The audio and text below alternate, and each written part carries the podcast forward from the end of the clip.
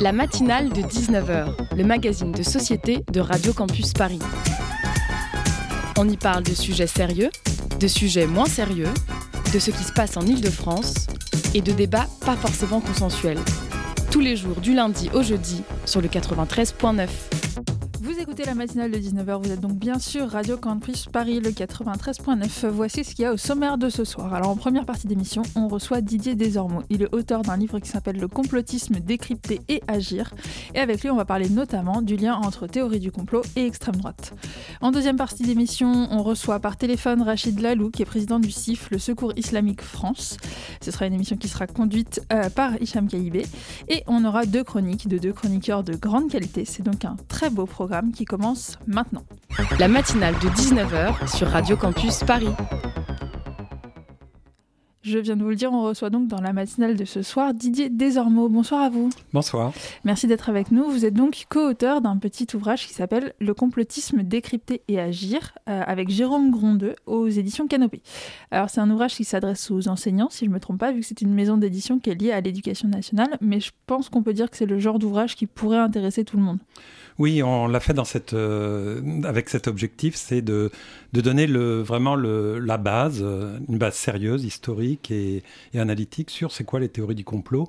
Donc c'est pour ça que c'est un ouvrage qui est effectivement essentiellement diffusé par le réseau Canopé, mais qui en même temps s'adresse aux, parents, bien entendu, et puis à toutes les personnes qui s'intéressent à la question. Alors pour commencer, peut-être, euh, avant de rentrer dans le cœur du sujet, est-ce qu'on pourrait euh, définir le complotisme, euh, les théories du complot, mais loin du cliché du mec un peu fou, isolé, qui a un entonnoir en aluminium sur la tête et qui pense que les ovnis vont venir tous débarquer et nous, asservir? Bah, celui avec l'entonnoir, c'est le plus sympa finalement, c'est celui qu'on qu redoute pas, hein, parce qu'après tout, s'il reste avec son entonnoir et qu'il pense que les martiens vont débarquer, c'est pas si grave que ça.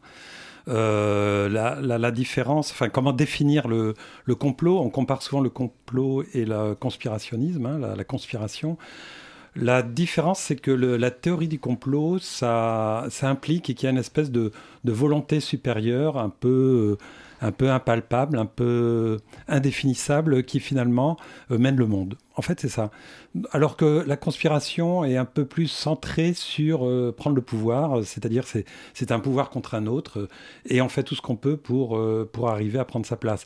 Donc c'est plus terrestre, on va dire, hein, pour parler très schématiquement, alors que la théorie du complot, elle, infuse un peu à travers tout, toute la société, dans tous ses gestes, aussi bien officiels que quotidiens. Oui, et la théorie du complot, elle peut partir du plus petit élément euh, et toucher euh, absolument tout.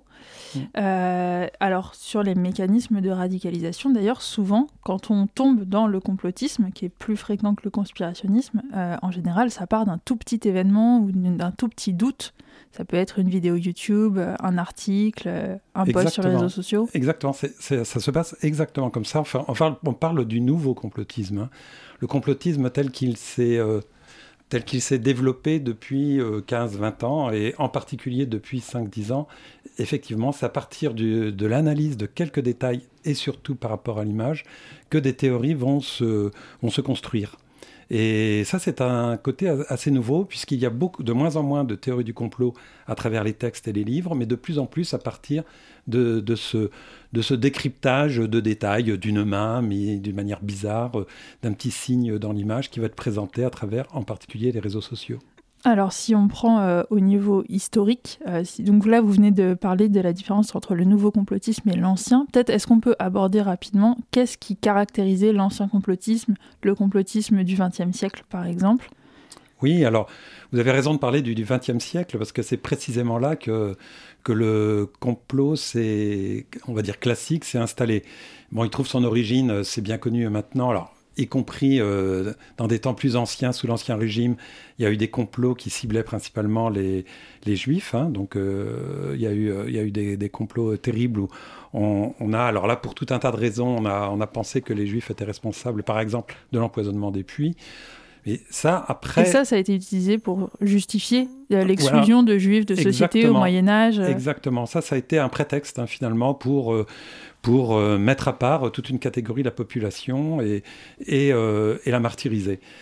après, on va dire le, fondateur des théories du complot, enfin celui qui a qui a donné euh, l'idée de ce principe supérieur, c'est l'abbé Barbel, hein, à la fin du, du XVIIIe siècle, qui, euh, euh, réfugié au moment où il y a la Révolution, il observe ce qui se passe un peu en Allemagne, notamment, enfin l'Allemagne telle qu'elle était à l'époque, et il, va échafauder une théorie à partir de, de, réunions de francs-maçons, de jeunes francs-maçons, d'étudiants, où là, il va, il va en tirer la conclusion que finalement, contrairement à ce qu'on dit, la révolution n'est pas un acte populaire, héroïque, etc.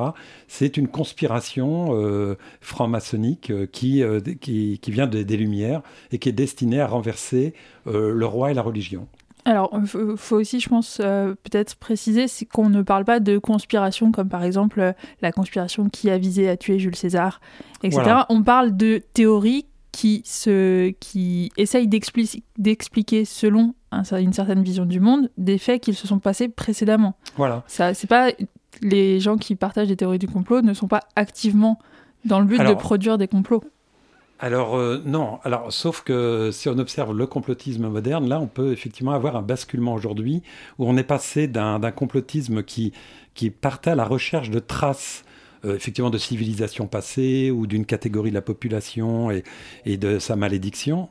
Aujourd'hui, on va dire un complot euh, plus actif, hein, et ça c'est très récent, euh, dès l'instant où il est sorti de, de sphères, on va dire informelles, à, où il s'est aujourd'hui un peu cristallisé à, travers des sphères plus institutionnelles. On l'a vu aux États-Unis et on le voit aujourd'hui avec ce qui se passe avec l'invasion de l'Ukraine. Alors, euh, pour rentrer euh, dans le vif du sujet qu'on a défini un peu tout à l'heure, c'est-à-dire euh, le rapport entre complotisme et extrême droite, les gens d'extrême droite, tout comme les complotistes, ont une vision du monde qui est assez radicale et souvent paranoïaque. Ils ont l'impression qu'il va y avoir une persécution, un complot. Qu'est-ce qui peut être le lien premier pour une personne qui soit d'extrême droite qui, qui bascule dans le complotisme, soit le contraire Est-ce que ça peut être par exemple entendre des choses comme la théorie du grand remplacement, ce genre de choses? Alors, euh, après, il y, a plusieurs angles possibles hein, pour analyser ça, mais euh, d'abord, euh, historiquement, fondamentalement, le fait de, relire la, Révolution française, les événements de la Révolution française à travers, travers le, travail d'un petit groupe, voilà, c'était pour défendre la religion, le roi. Donc déjà, déjà de manière originelle, on a déjà euh, le démarrage de tout un courant de pensée qui, est installé dans l'extrême droite et qui va se prolonger jusqu'à l'affaire Dreyfus et tout, sachant que les théories du complot d'extrême droite, elles sont très liées à la persécution des juifs. Donc euh, c'est un invariant, on va dire, qui existe depuis deux siècles, où à chaque fois, euh, les théories du complot euh, vont vite être rabattues sur, sur l'antisémitisme, même si elles sont délirantes, même si elles parlent de reptiliens, même si elles parlent de principes supérieurs. Au bout d'un moment, on arrive finalement dans cette confusion à cette dénonciation des juifs, et là on peut dire que ça caractérise une extrême droite radicale très, très antisémite. Quoi. Alors cette extrême droite radicale très antisémite et complotiste, elle va par exemple défendre des théories qui sont négationnistes. Euh, celle euh, qui dit que comme certaines portes euh, à Auschwitz étaient en bois, mhm. la Shoah n'a pas existé, il n'y a pas eu de gazage massif et d'extermination. Oui, parce que dans son essence même, le, le, complot met en doute toutes les théories qui installent l'ordre établi. Donc euh, la théorie du complot, elle va dynamiter absolument, et en particulier d'extrême droite, tout ce qui est ordre établi, sachant qu'il y a toujours cette espèce de nostalgie qu'on trouve toujours d'un ordre euh, pseudo-naturel qui ferait qu'on on, aurait une filiation euh, ou, divine ou chrétienne, et voilà. Donc à chaque fois, on va se retrouver déstabilisé par rapport à ça. Et ça, c'est important, effectivement. Donc à chaque fois, il y a, y a ce travail de sape euh, des institutions et des fondamentaux de la société, de son équilibre bien sûr. Alors ce travail de SAP aussi, vous avez évoqué tout à l'heure euh, les reptiliens, c'est toujours euh, dans l'idée, pour, pour rester un petit peu sur les, sur les racines antisémites de ces théories du complot, ce travail de SAP, il est toujours dans l'idée qu'il y a donc un petit groupe qui gouverne l'ordre mondial, et il y a une théorie qui revient de plus en plus et qui est très présente à l'extrême droite, c'est celle du grand plan, qui aurait mmh. donc que tous les événements récents auraient pour but en place de mettre un grand plan de contrôle de la population mhm. et d'un ordre nouveau. Oui, alors L'idée du, grand plan, hein, depuis, les, depuis les protocoles de Sion, ça existe. Hein, le fait qu'il y ait un. Peut-être expliquer ce que c'est le protocole. Oui, le protocole de Sion, c'est un faux qui a été commandé par le, le tsar euh, pour. Euh, pour pointer les, juifs euh, en Russie. Voilà. Donc euh, il a prétexté qu'il y avait des réunions régulières entre les différents notables, les différents responsables de la religion juive, et qu'il décidait à partir de là, il y avait un plan d'action. En fait, c'est ça, un plan d'action, des protocoles, et c'est une invention totale. Ça a été, écrit par, d'ailleurs, je crois que ça a été écrit par un pigiste français qui a, fait ça pour les Russes pour gagner un peu d'argent, et il s'est révélé très vite que c'était un faux complet, mais un faux qui a eu des conséquences épouvantables un faux qui a été diffusé même en France euh, il n'y a pas si longtemps. Il a et qui a inspiré Hitler quand même euh, dans Mein Kampf. Donc, euh, et qui continue à être diffusé absolument, parce que ça c'est la caractéristique des théories du complot, c'est qu'en en fait elles ne meurent pas complètement. Même si vous arrivez à prouver que, que, voilà, que ce, document est un faux, etc. Parce qu'on a, on a vu que c'était un faux depuis les années 30, hein, je crois. Protocole de Sion, c'est au début du 19e siècle. Enfin, pardon. C'est les années 10, hein, avant, la, avant la Révolution Exactement on a, bien prouvé que c'était un, faux complet. Ça n'empêche qu'on y croit toujours, on y croit, et il y a même dans certains pays, ça reste de base à des théories euh, officielles, notamment antisionistes. Et en France, ça a été diffusé, ça a été publié par exemple dans Minute, euh, il n'y a pas si longtemps que ça, il y a quelques dizaines d'années. Bien sûr. Donc ça rejoint l'idée, votre question sur le, grand reset, euh, voilà, le, grand... le, plan d'action au bénéfice d'un petit groupe, il est là, aussi c'est un invariant, il ne bouge pas, il est toujours là et il continue à être très présent à travers euh, toutes les théories qu'on va trouver. Alors ces théories, elles ont aussi pour but d'expliquer euh, les situations géopolitiques mondiales. Alors évidemment, avec le protocole des sages de Sion, on se doute que euh, ça a donné lieu à tout un tas de théories sur la création d'Israël et l'état actuel du conflit israélo-palestinien notamment. mais ces théories, elles touchent aussi la situation géopolitique actuelle très récentes et très concrètes, euh, mhm. notamment la guerre en Ukraine. Les complotistes sont très très actifs sur la guerre en Ukraine. Oui, oui, alors... Alors là, on a la, on a la coïncidence entre ce qui est nouveau, euh, malgré tout, à, l'échelle d'un État, euh, puisqu'on pense, d'ailleurs, on, pourrait penser que le chaos engendré par les théories du complot a été par certains côtés, pas complètement, instrumentalisé euh, et guidé, on va dire, par des, instances russes du renseignement. Ça, c'est clair, euh, histoire de, mettre un peu de bazar euh, dans, les, dans les sociétés occidentales. Et là, bizarrement, on a, on a une coïncidence, une superposition des théories entre celles du Kremlin et puis aujourd'hui un relais de toutes ces théories du, du Kremlin par des groupes bien connus aujourd'hui qui qui, sont, qui adhèrent aux théories du complot russe, surtout par défiance par rapport euh, à l'institution euh, en, en, Occident, à la presse et au pouvoir. Alors c'est Stéphanie Lamy, qui est donc autrice euh, d'un livre paru récemment qui s'appelle Agora Toxica, qui étudie l'incivilité sur les réseaux sociaux, et qui elle est aussi spécialiste des mécanismes complotistes. Elle, elle appelle ça une théorie d'Arvo pour Deny, Attack et Reverse Offender, donc nier attaquer et renverser euh, le, protocole victime euh, et agresseur.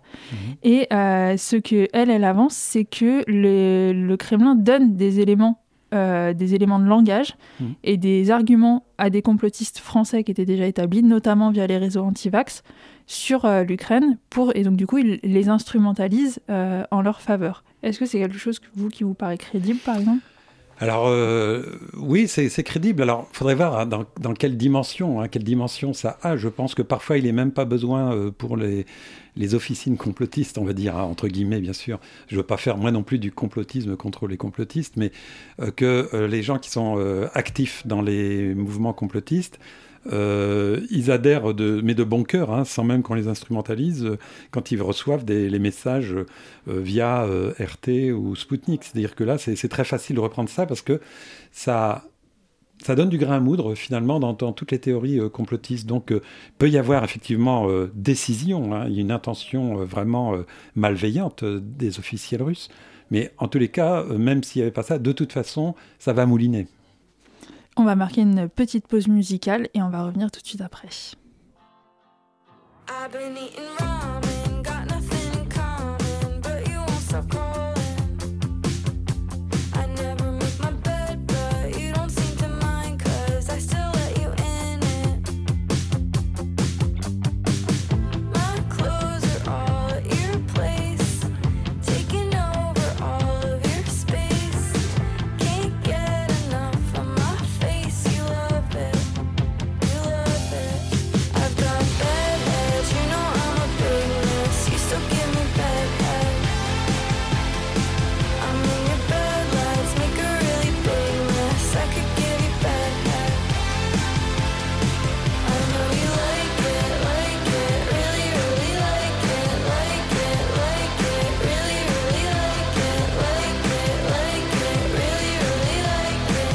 I'll give you bedhead. Always miss your calls,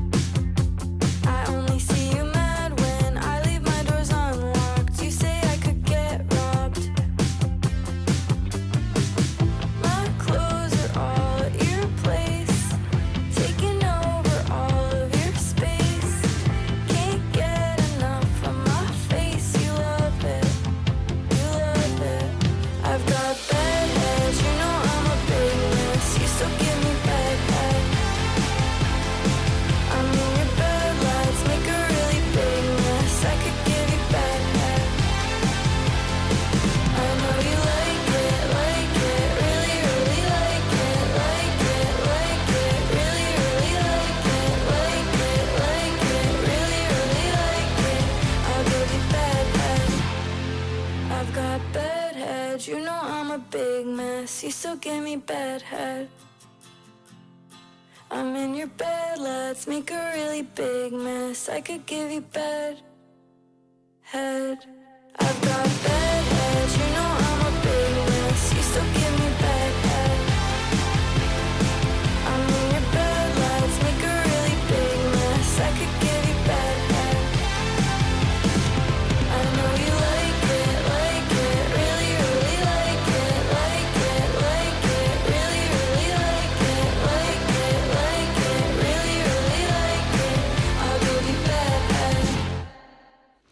C'était Bedhead de Car sur le 93.9. La matinale, ça continue tout de suite. La matinale de 19h.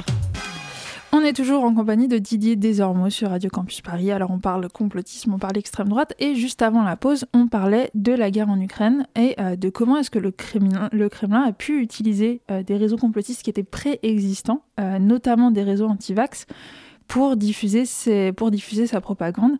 Euh, propagande qui, euh, par exemple, dit que l'Ukraine est aux mains des nazis. euh, qui dit que... alors, il y a, tout un tas de théories. hein, on- ça va du, plus petit, entre guillemets, du plus officiel russe, donc que l'Ukraine serait contrôlée par les nazis, etc., au plus fou, que par exemple, à Mariupol, il y aurait des centaines de milliers d'enfants destinés à, à un trafic pédosatanique qui ont été libérés par les soldats russes, que euh, le Covid n'a pas été fabriqué en Chine, mais a été fabriqué en Mhm. laboratoire en Ukraine, etc. Euh, comment est-ce qu'on fait la différence entre quelqu'un qui se fait avoir euh, par des petites théories, entre guillemets, et quelqu'un qui, qui bascule complètement avec une volonté presque de nuire? Comment on fait la différence? Vaste question. Euh, je crois que c'est la morbidité hein, quand on fait la différence. C'est-à-dire que dès l'instant où il y a un, un plan, euh, euh, quand le complotisme s'incarne dans une action et qu'on on sent tout d'un coup que, sachant que le moteur du complot, c'est l'émotion. Ce qui était moins vrai au départ. hein. Je voudrais juste dire que même l'abbé Barbel, euh, fallait quand même lire. euh, C'était la paranoïa, c'était euh, et puis c'était argumenté. Je veux dire, moi-même quand, quand j'étais plus jeune, dans les années 70, on lisait le Matin des magiciens et, et c'était c'était un passage le complot. C'était pas ancré dans, c'était pas un projet. Voilà ce que je veux dire. C'était un passage dans des théories un peu farfelues et on revenait à une vie normale quand on avait passé la Oui, post-adolescence. il y a des théories comme Voilà. par exemple Avril Lavigne a été remplacée par un clone. euh, Voilà, les, les pyramides et tout ça. Bon, ah, mais là, ce qui est plus dangereux, ça, c'est quand même depuis que le mouvement QAnon est- s'est développé. Là, on a. QAnon, du coup, mouvement américain. Voilà, euh, persuadé que euh, Trump est là pour exactement. détruire l'élite pédosataniste. etc. Exactement, dès l'instant où, où lui, il a, il a parrainé euh, ce- cette organisation qui est quand même euh, très dangereuse, parce que ça, ça, ça a été jusqu'à mort d'homme, hein, quand même, y compris ce qui au a moment déclenché l'attaque du Capitole, oui. Voilà, l'année dernière. Donc, euh, je crois que euh, c'est là où ça, c'est là où ça devient réellement inquiétant. Et ça devient réellement inquiétant parce que tout d'un coup, notamment avec euh, euh, ce qui se passe en, en- en Ukraine, on a conjonction entre les théories du complot occidentales les plus farfelues et la propagande. Et c'est ça, c'est ça qui est intéressant, c'est cette articulation propagande et théorie du complot. Pourquoi propagande? C'est la base de la propagande, et toutes les études sociologiques euh, euh, et sémiologiques le montrent, c'est avant de faire la guerre et de soumettre un peuple, il faut changer le langage. Et c'est effectivement, vous l'avez dit, on inverse, on inverse totalement le sens des mots, c'est-à-dire on leur fait dire le contraire de ce qu'on a proclamé, et on joue sur des valeurs fondamentales. Et ces valeurs sont inversées. Effectivement, on se dit, ben, euh, quand on fréquente la propagande russe, franchement, au bout d'un moment, on se dit, mais euh, après tout, ils ont raison. Euh, on voit des militaires qui donnent à manger aux, pauvres gens qui sont dans la rue, euh, bienveillants. on les voit lutter contre les nazis. un souci du détail quand même régulièrement pour montrer que, ben voilà, c'est une, euh, par exemple les massacres à Boutcha, et ben non, euh, regardez bien, les corps bougent, etc. C'est une mise en scène, C'est des mannequins. euh, pour que les doigts soient pliés de telle manière, Voilà. il a fallu qu'ils soient dans l'autre sens. Et le doute, petit à petit, il va, va s'instiller. On va, vous allez vous dire, vous allez un espèce de brouillard en fait. La, la clé de la propagande, c'est émettre un brouillard. C'est un brouillard, c'est-à-dire qu'au bout d'un moment, alors que dans une guerre, on a besoin de euh, que les choses soient bien euh, tranchées et claires, on, on- on émet un brouillard qui fait qu'on ne sait plus très bien euh, où sont les partenaires et les adversaires. Et on ne sait plus très bien vers qui tourner les armes. Et ça, je crois que c'est très puissant aujourd'hui. Alors, si on- la plupart des gens ont des complotistes à différents degrés dans leur entourage, euh, ça peut être l'oncle éloigné qui poste des trucs un peu bizarres sur Facebook, Mm. comme ça peut être le frère qui est complètement perdu. Comment est-ce qu'on fait pour aider les gens qui, qui sont tombés dans les théories du complot? Alors, c'est ce qu'on disait un peu dans, dans notre livre, parce que les enseignants sont confrontés exactement au même problème face à une classe. hein, euh, Avec les réseaux sociaux, Avec les réseaux sociaux. Euh, L'idée, hein, alors il n'y a, pas de y a pas de formule magique pour faire barrage aux, aux théories du complot, mais en tous les cas, c'est de jamais chercher l'adversité. Il faut jamais euh, aller sur le terrain de l'opposition systématique, parce que plus vous allez argumenter contre, plus ça va être réabsorbé et, et euh, Réutilisé euh, contre, réutilisé, réemployé euh, contre vous. Donc il faut faire preuve de subtilité et il faut essayer à chaque fois de, bah, de les mettre au- au- à l'épreuve des faits. Quoi. En fait, le, le- le mot-clé quand même, c'est les faits. C'est quoi un fait? Un fait, c'est d'abord un fait, c'est la réalité d'une action qui se passe. En plus, ça devient un événement et après, c'est une information. Et eux, ils font le raccourci. Ils vont directement du fait à l'interprétation. Non, il faut à chaque fois, il y a ces différentes phases qu'il faut passer et qui nécessitent analyse, enquête et vérification. Alors justement, sur la question de l'analyse de l'enquête et de la propagande, euh, c'est quand même l'élection présidentielle et on a l'extrême droite au second tour, donc pour parler euh, du rapport entre les deux, ça me paraît assez justifié. Jordan Bardella, il a fait un- une vidéo euh, il y a quelques jours euh, et il a fait un tweet avec cette vidéo qui résume la vidéo. Le tweet, c'était L'Union européenne prépare un embargo sur le pétrole russe qui ferait exploser les prix à la pompe, mais attend la fin de l'élection présidentielle pour l'annoncer, trois petits points, pour ne pas pénaliser le candidat Macron les Français ont le droit de savoir diffuser. Alors, les complotistes, ils sont déjà persuadés que. Enfin, une partie des complotistes est déjà persuadés que le conflit en Ukraine a pour but de faire élire Macron, toujours dans l'histoire du grand plan Voilà, mondial, etc. Qu'est-ce que vous pensez de cette tactique électorale? Est-ce que c'est un appel du pied aux complotistes?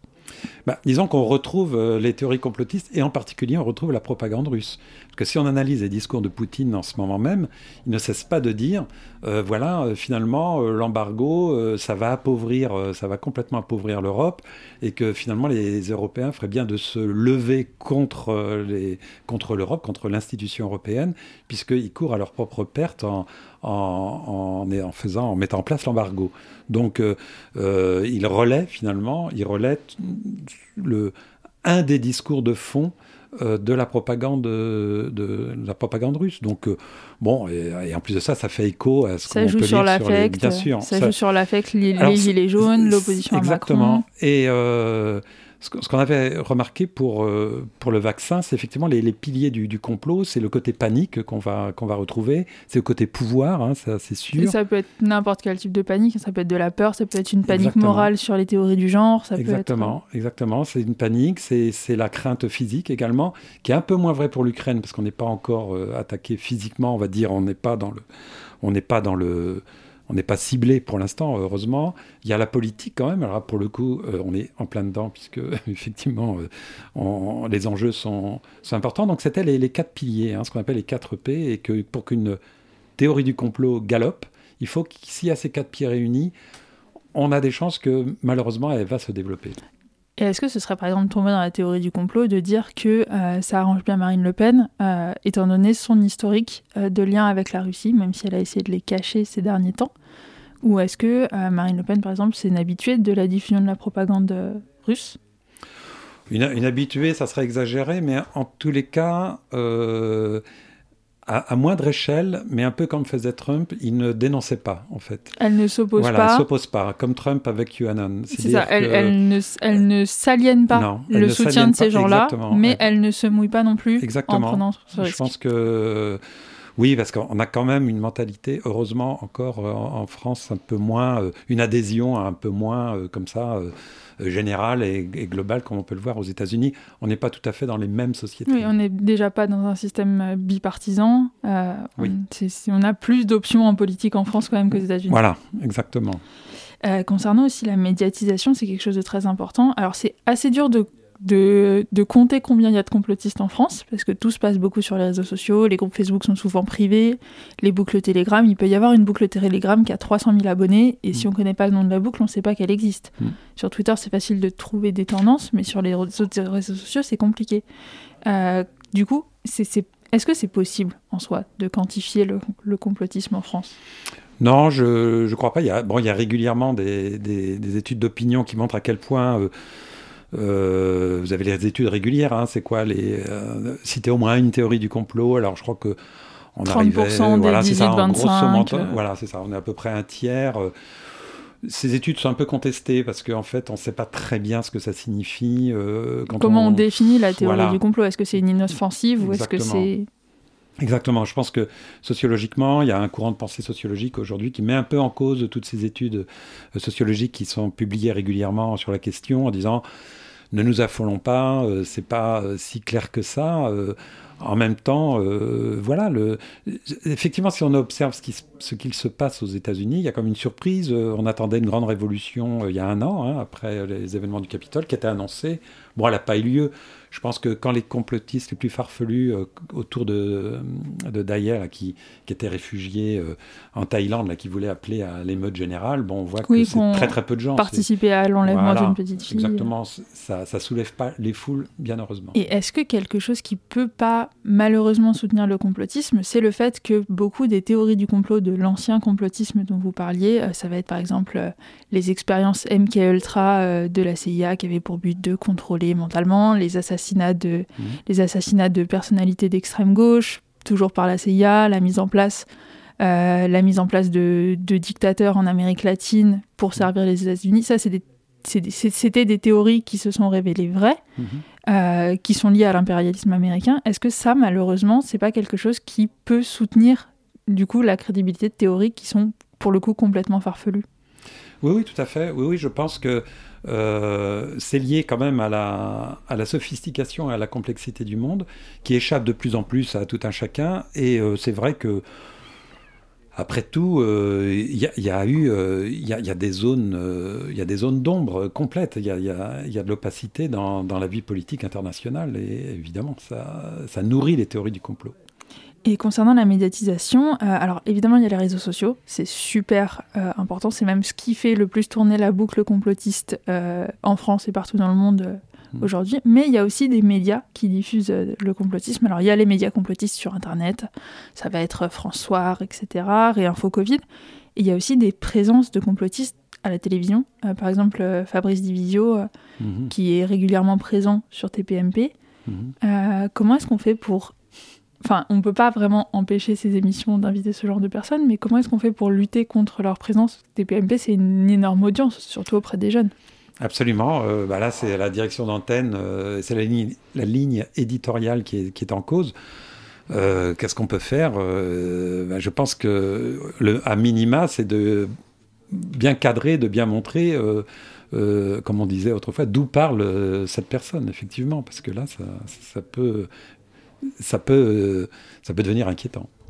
Euh, Merci, euh, merci beaucoup euh, Didier Desormeaux d'avoir été avec nous. Alors c'est déjà la fin, mais malheureusement on aimerait pouvoir discuter encore pendant des heures. On va se retrouver tout de suite pour la suite de l'émission, sans vous mais avec d'autres personnes. Ce sera après ce morceau Ma Life d'Orelsan et Oxmo Puccino.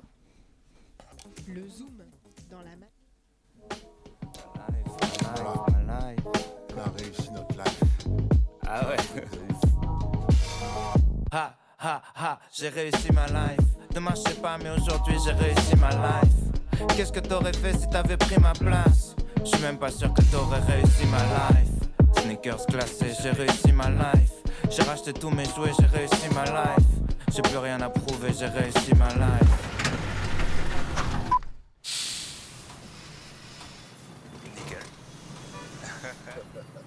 Putain, j'ai réussi ma life, je me lève à midi. Y a des choses qu'il vaut mieux remettre au lendemain comme le suicide. Oui, oui, je maîtrise la chimie.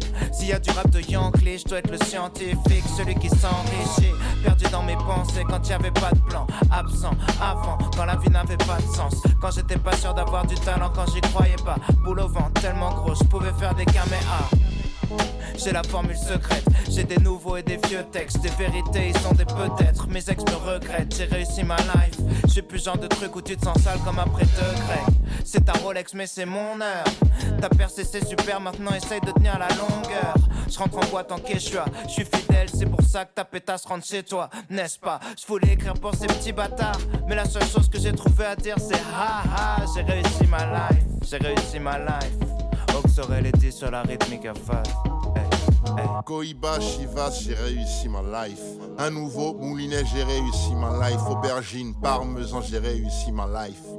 Plus de batterie, j'ai réussi ma life. Ce que je fais de ma vie, j'écris des vaccins, trouver des formules ou frimer des choses simples.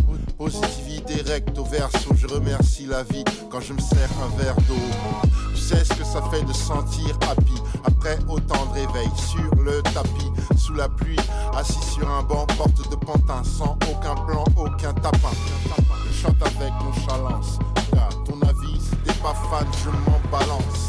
Dans le plaisir de chaque instant, depuis que je me remets de la délinquance. Frimés, ils n'ont aucune raison de s'en devenir meilleur qu'une saison 2. Je vais m'en sortir avec Aurel en fit solide pas comme une et Oli. Tu peux enchaîner les cadeaux, c'est toi le prisonnier. Tout s'achète pas, tu tombes dans les premiers rounds. Tellement de blindés qui ont raté leur life. À cette heure précise, j'ai réussi ma life. Ma life.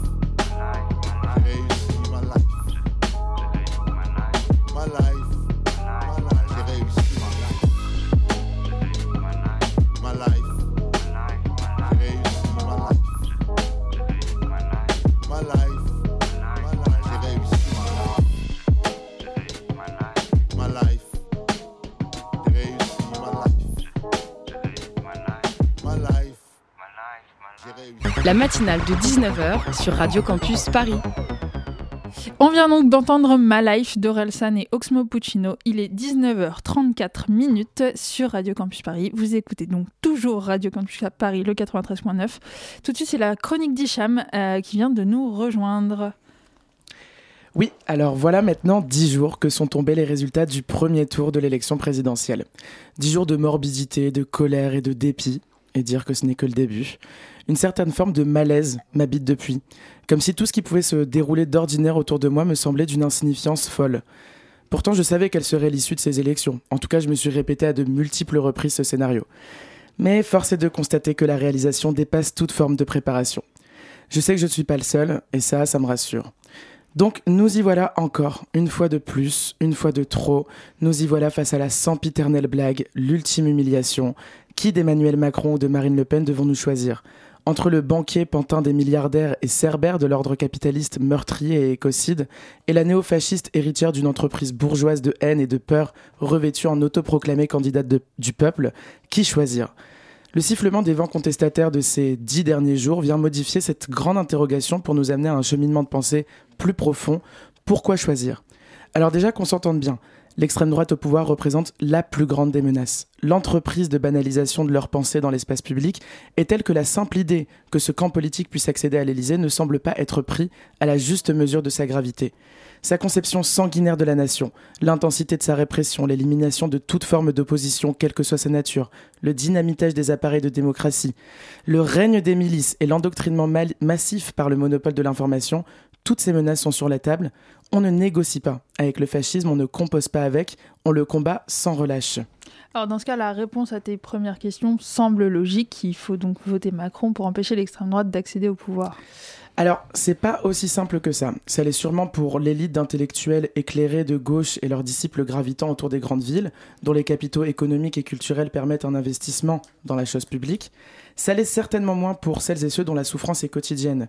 Les gilets jaunes éborgnés ou démembrés, les soignants et soignantes au bord du burn-out, les professeurs fliqués et subordonnés, les lycéens et lycéennes mis à genoux, les proches d'étudiants et étudiantes suicidés dans leur chambre de crousse, tous ces militants et militantes matraqués. Pour ces gens-là, il ne peut pas y avoir de situation pire que celle actuelle, et il y a de l'affect qui rentre en jeu dans le vote Macron. Il est donc assez difficile d'entendre un discours culpabilisant, leur abstention ou leur vote blanc, et sous-entendant leur responsabilité dans l'accession au pouvoir du fascisme. Et ce, alors même qu'une grande partie d'entre eux l'ont toujours combattu avec vigueur, et en seront les premières victimes dans la, dans la potentialité du scénario catastrophe. Du coup, qu'est-ce qu'il faut faire? Il faut appeler à l'abstention ou au vote blanc ou bien à voter Macron? Alors, la réponse est qu'il ne devrait pas y avoir d'appel clair. C'est une situation à réfléchir collectivement, mais une décision à prendre assez personnellement, selon son schéma de pensée. Le seul appel valable, comme ça a déjà été dit, c'est aucune voix ne doit aller à l'extrême droite. Personne ne doit tomber dans ce piège par stratégie ou par colère, car une fois les clés de l'Élysée données à Marine Le Pen, nous basculerons dès lors en dictature. La gauche intellectuelle a trop souvent nourri le fossé qui la sépare de la gauche du réel. Au vu du caractère déjà arbitraire de la situation, il semble important de n'imposer à personne de choisir entre une éthique de conviction ou de responsabilité.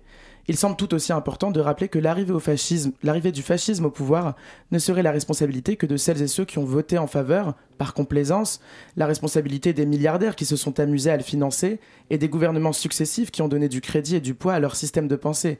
Car ce jeu avec l'extrême droite dure, dure depuis un moment. Il suffit de remonter au quinquennat Mitterrand. Étrangement, ce moment où le socialisme, et je dis bien socialisme et non pas social-démocratie, a dû se confronter à l'épreuve dure du capitalisme et de fait s'y conformer. Alors si on revient à la question initiale, c'était quand même pourquoi doit-on choisir? Alors oui, c'est vrai qu'on s'éloigne, mais ça me semble assez nécessaire, parce que par cette question, il est demandé en réalité comment en est-on arrivé là, à ce choix empoisonné? Comment se fait-il aujourd'hui que le rempart à l'extrême droite soit en réalité son assesseur? Cette répétition générale d'un scénario bien trop connu est la preuve des mécanismes systémiques œuvrant à l'encontre d'un intérêt général et pour l'intérêt d'une oligarchie. Cette question est même d'ordre philosophique. Pourquoi devons-nous choisir alors même que nous savons que le jeu est truqué? Quelle est notre marge de manœuvre en tant qu'être politique dans cette actualité désastreuse? Sommes-nous contraints d'attendre patiemment d'autres élections, d'être à ce point subordonnés aux outils politiques que l'État nous propose? Certainement pas. Alors, il y a des prémices de contre-société qui commencent à émerger dans les mobilisations, les occupations, les ronds-points depuis plusieurs années. Et la, la douche glaciale de cette élection devrait nous amener à s'y intéresser davantage, à essayer d'y participer, à prendre part à cette réflexion collective autour de nos aspirations communes. Car il y a une certitude, c'est que quel que soit le résultat ce dimanche à 20h, la mobilisation ne sera pas une option. Au vu des échéances, de l'urgence de ces échéances, dont certaines ne peuvent attendre, comme beaucoup le savent déjà, en dépit du silence implacable des médias, le GIEC sonne le glas. Nous avons trois ans pour résoudre l'enjeu climatique. Trois années au terme desquelles nous aurons atteint un point de non-retour. Donc l'échéance civilisationnelle ultime est lancée, celle de la survie de notre espèce. Il est donc important de se ressaisir de notre pouvoir politique, car seules des réponses radicales sauront être à la hauteur. Merci beaucoup Hicham. Alors je pense que on peut résumer euh, ce que tu viens de dire par quelque chose de très important. Pas une voix pour Madame Le Pen. Pas une voix pour Madame Le Pen. Faites mieux, merci. Euh, merci beaucoup en tout cas Hicham pour cette chronique. Euh, je voulais aussi signaler que euh, Didier Desormeaux, qui était notre invité euh, dans la séquence précédente, a également écrit un livre très récent qui s'intitule Des faits à l'info et qui est euh, une solution aussi pour euh, décrypter le complotisme et lutter contre. Alors tout de suite on va passer au Zoom maintenant. Le Zoom, dans la matinale de 19h. Alors ce soir dans le Zoom, on, reço- on reçoit Rachid Lalou, qui est président du Secours Islamique France, le CIM. Alors, normalement, vous êtes avec nous par téléphone? Bonsoir. Bonsoir, vous nous entendez bien? Très très bien. Merci beaucoup d'être euh, d'être avec nous. Alors pour mener sur ce Zoom, je compte toujours sur Hicham. Merci Hicham, je te laisse le micro. Bonsoir Rachid Lalou, donc euh, votre, votre. Votre ONG Secours Islamique France a été fondée en 1991. Elle a des visées humanitaires et sociales. Est-ce que vous pourriez nous la présenter plus en détail, notamment ses missions? Bonsoir à vous et merci de votre invitation. Le, CIF est une ONG de solidarité internationale qui intervient euh, dans des situations d'urgence humanitaire. Mais euh, depuis euh, 20 ans, nous intervenons également euh, dans le post-urgence et le développement pour euh, stabiliser et donner les moyens euh, aux populations de subvenir à leurs besoins. Donc euh, quand on dit une organisation humanitaire, nous intervenons dans les zones de guerre. C'est le cas dans le, le Proche et Moyen-Orient, euh, Yémen, euh, euh, Irak, Syrie, euh, territoire palestinien, euh, mais également dans des pays pauvres euh, du Sud, tels que euh, le Burkina Faso, le, Mali, le Sénégal, Madagascar, ou dans les situations de crise qui durent depuis un certain temps, euh, comme celle du Kenya. Mais, euh, cela veut dire qu'on intervient dans tous les pays qui souffrent un petit peu partout dans le monde, dans les Amériques, en Afrique, en Asie et au Proche Moyen-Orient. Alors, nos interventions concernent trois, quatre secteurs essentiels Euh, la protection de l'enfance, euh, la, sécurité alimentaire, l'eau et l'assainissement et euh, la mise à l'abri ou le logement ou le shelter, comme on l'appelle ça en anglais. Tout cela appuyé par un autre secteur qui est celui du plaidoyer, l'advocatie, euh, pour défendre ces causes-là pour, auprès des décideurs, auprès de nos gouvernements en, en Occident, pour justement apporter l'aide suffisante et peut-être prendre les décisions nécessaires afin de résoudre les problèmes des populations en souffrance un peu partout dans le monde. Notre organisation a vu le jour il y a 30 ans, nous fêtons les 30 ans cette année-là. Nous, travaillons également, ou apportons de l'aide également en France, euh, à travers les centres qu'on a, le centre d'accueil du jour, ou la mise à l'abri euh, pour les femmes avec ou sans enfants, mais également les maraudes sociaux, les colis alimentaires, épiceries solidaires, euh, des colis pour euh, les, les, euh, les détenus. Cette année, nous, avons distribué à peu près 27, euh, euh, 10 500 colis. Ces dernières années, nous nous sommes intéressés également, et ça vous intéresse à ce, titre-là, à la population étudiante. Et euh, pour ce mois sacré, mais pas que, euh, c'est pour euh, parce que c'est un mois qui concerne un peu une partie de, de la population des étudiants. Nous distribuons pas seulement aux étudiants qui jeûnent, mais à tout le monde, des- repas chauds. Ce qu'on a appelé les tables du Ramadan. Il y a dix ans, et il y a, depuis dix ans, nous, c'était sous chapiteau, Saint-Denis, mais avec la crise sanitaire, euh, nous distribuons, euh, je dirais, du porte-à-porte euh, dans les foyers, mais également dans les foyers et hôtels sociaux, mais également dans les, les cités universitaires, principalement à, à l'université Paris 8 et à la résidence universitaire d'Orly. Merci. Voilà, on résumé quelques actions. Merci beaucoup Rachid Lalou. On va marquer une petite pause musicale dans le Zoom, on revient tout de suite après. Je vous en prie.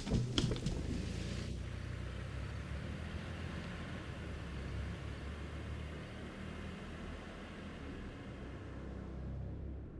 Je suis né dans une boîte à pharmacie. Tu sais, maman, si j'avais envie de vomir tous les matins quand j'étais gamin, c'est parce que j'avais envie d'effacer tes larmes et tes cachets.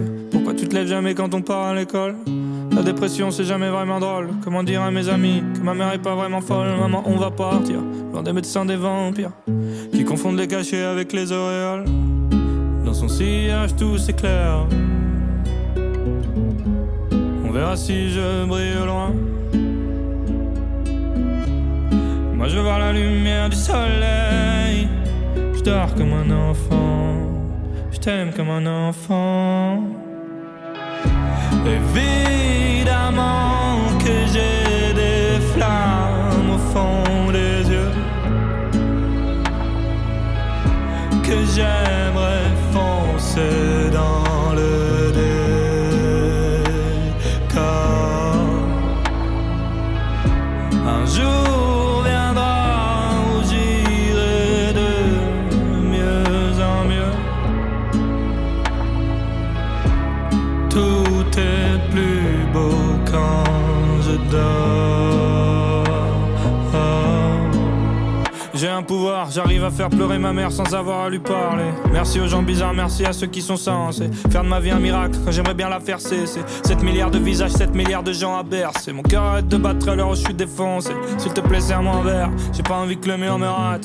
Vivre en fait c'est facile, attendre que les choses se passent. Quand t'es dans l'impasse, ferme les yeux et vacille. J'ai envie de partir, j'ai envie de mettre les voiles. Maman, fais tes valises, bientôt on décolle. Bientôt on décolle, adieu la boîte à pharmacie. Adieu Barbarie, au la course folle.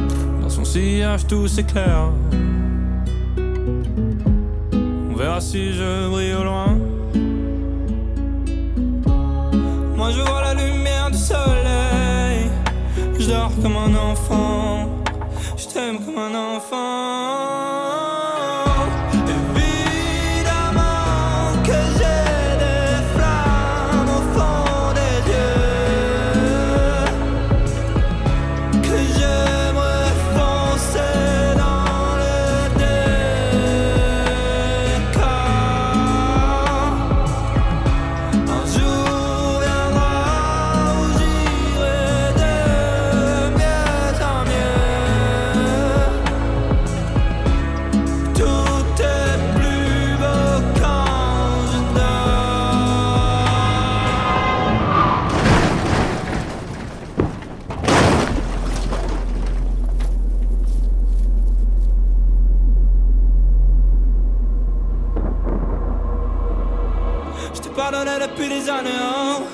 Si j'arrive pas à dire désolé. Si je fais que m'isoler, suivant les aléas. Je confondais ma solitude avec des falaises. Mon sort est scellé, mais je connais pas la fin de l'histoire. Je né avec un grand pouvoir. Regardez-moi m'envoler. Dans son sillage, tout s'éclaire. On verra si je brille au loin. Moi je vois la lumière du soleil. Je dors comme un enfant. Je t'aime comme un enfant.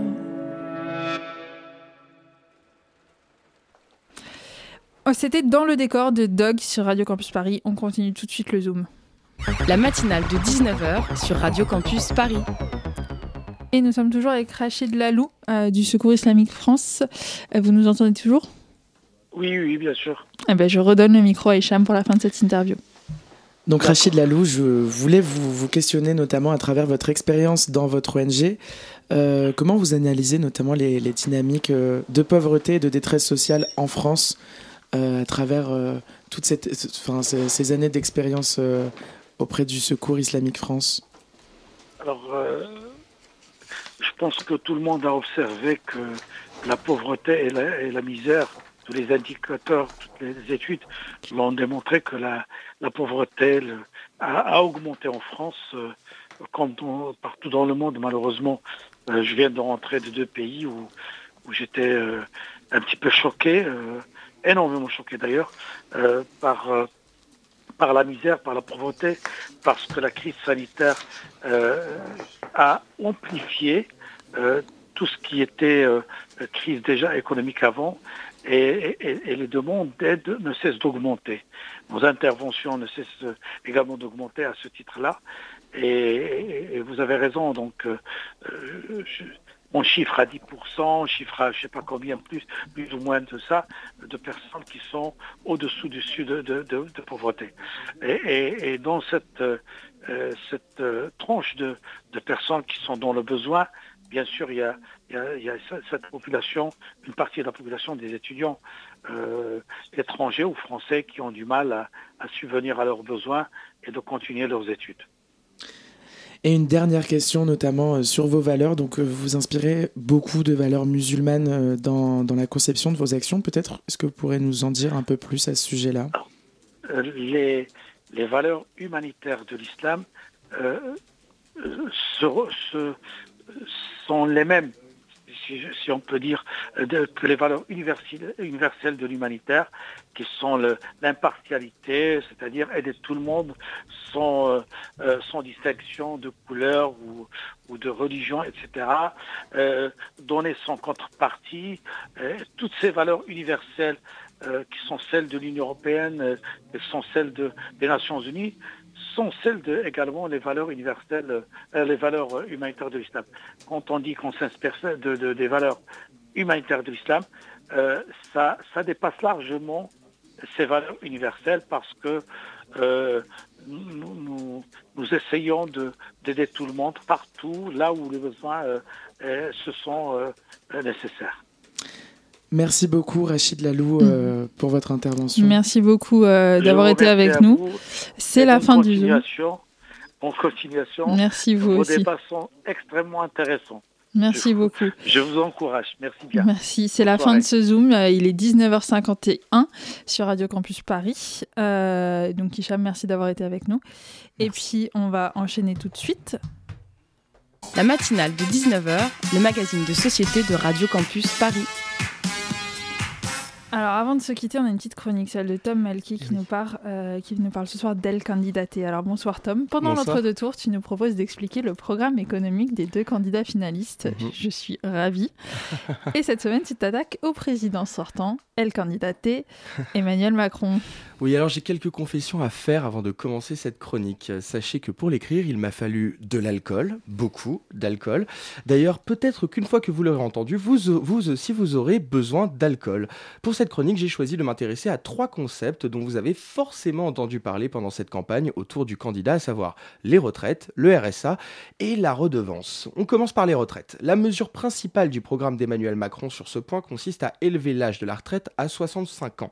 Même si maintenant, pour séduire les mélanchonistes, le candidat envisage de descendre à 64 ans.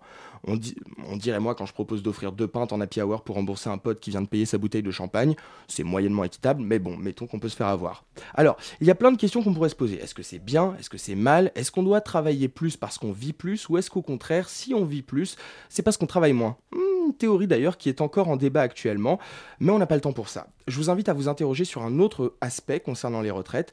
Pour fixer un âge de départ à la retraite, jusqu'alors, on les comptait en annuités. Ça veut dire qu'on comptait les années travaillées, ce qui rend le débat fixé autour de l'âge de départ à la retraite assez inégal finalement, puisqu'il y a des gens qui vont commencer plus tôt et, d'autres qui vont commencer plus tard. Mais si on fixe un même âge pour tout le monde, est-ce qu'on est vraiment sur un débat égal? Sans compter que dans un rapport rendu en juin par le COR, c'est le Conseil d'orientation des retraites, il était démontré que les comptes de retraite s'équilibreraient d'eux-mêmes d'ici 2070.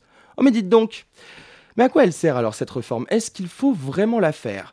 Eh ben, euh, c'est pas. Mais est-ce que vous avez vu, par exemple, les magnifiques poils au torse d'Emmanuel Macron dans sa dernière photo?